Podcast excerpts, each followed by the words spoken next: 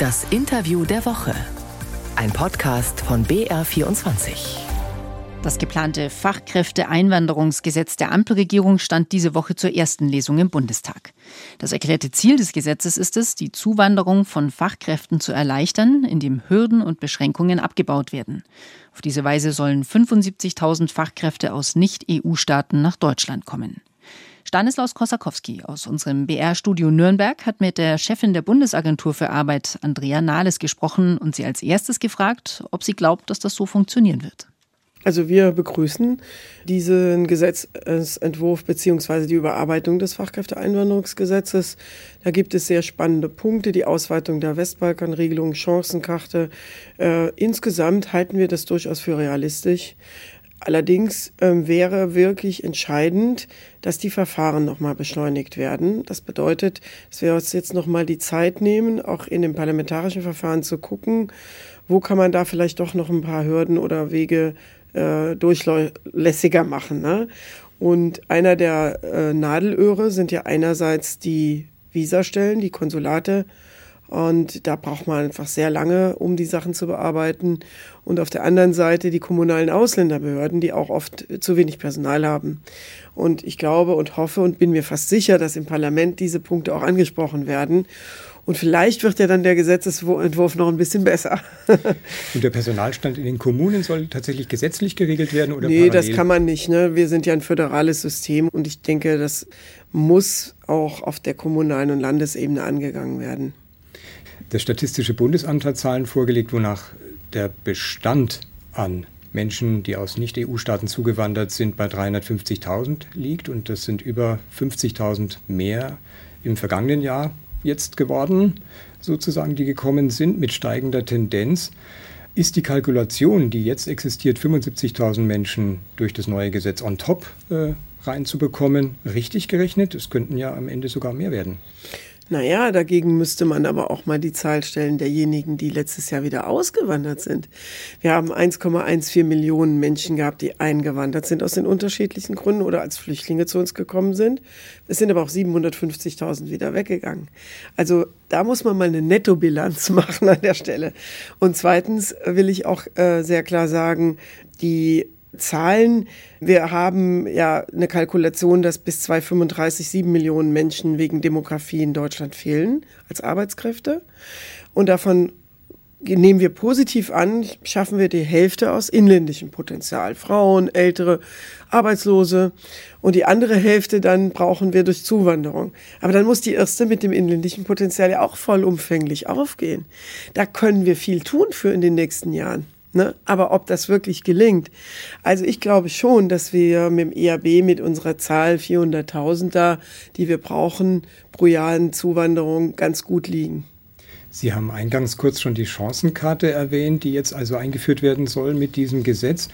Die beinhaltet ein Punktesystem, das Punkte vergibt auf Sprachkenntnisse, Berufserfahrung, Alter und Deutschlandbezug des jeweiligen Menschen, der einreisen möchte.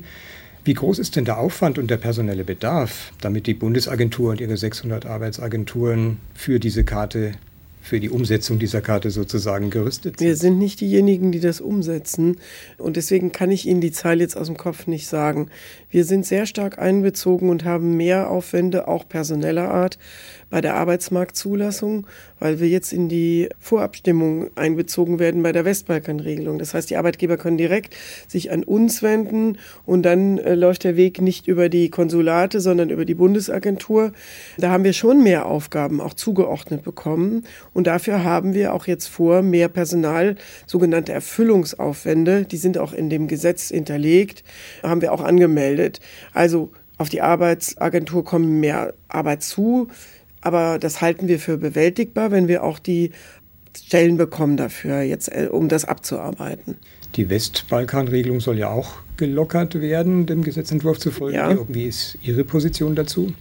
Also ich halte das für ein sehr effektives Instrument. Wir hätten ohne die Westbalkan-Regelung in den letzten Jahren noch ein viel härteres Problem gehabt. Insoweit äh, finden wir dieses richtig, weil es einfach effektiv ist, weil es einfach was bringt. Ja, wir müssen ja auch ganz pragmatisch jetzt mal sagen. Ich ähm, kann an der Stelle nur sagen, wir sind über die Arbeitsmarktzulassung damit integriert und wir nehmen das auch sehr ernst.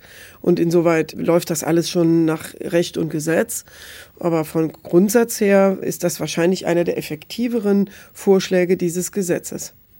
Der Wirtschaft geht ja der Gesetzentwurf nicht weit genug. Kritik kommt unter anderem vom Zentralverband des deutschen Handwerks oder auch vom Zentralverband des deutschen Baugewerbes und noch anderen. Der Tenor dabei ist oft, es gäbe zu viele Regularien und Hürden für Zuwanderungswillige. Es müsste noch mehr aufgeweicht werden. Sie haben es vorhin auch ja ein bisschen angesprochen. Wie schätzen Sie die Chancen für die Wirtschaft ein, dass die mit dem Fachkräfteeinwanderungsgesetz zu noch mehr neuen Mitarbeitenden kommen? Also wir haben erst seit 2020 in Deutschland überhaupt ein Fachkräfteeinwanderungsgesetz. Es wird jetzt schon sehr schnell, normalerweise dauert das viel länger, überarbeitet und zwar in die richtige Richtung.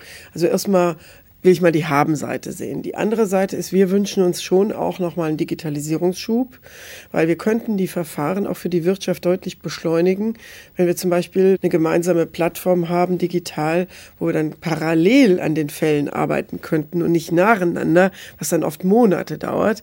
Das heißt, man kann wahrscheinlich auch durch Modernisierung des Verwaltungsablaufes noch einiges rausholen. Und da würde ich mir auch ein klares Signal in diesem Gesetzgebungsverfahren jetzt noch in diese Richtung wünschen wünschen. Die Opposition warnt ja davor, dass die Einwanderung von Minderqualifizierten käme. Zitat, äh, von diesen würden dann viele in das deutsche Sozialhilfesystem letzten Endes gelangen. Was macht Sie als Bundesagenturchefin so sicher, dass der Gesetzentwurf nicht am Ziel vorbeigeht?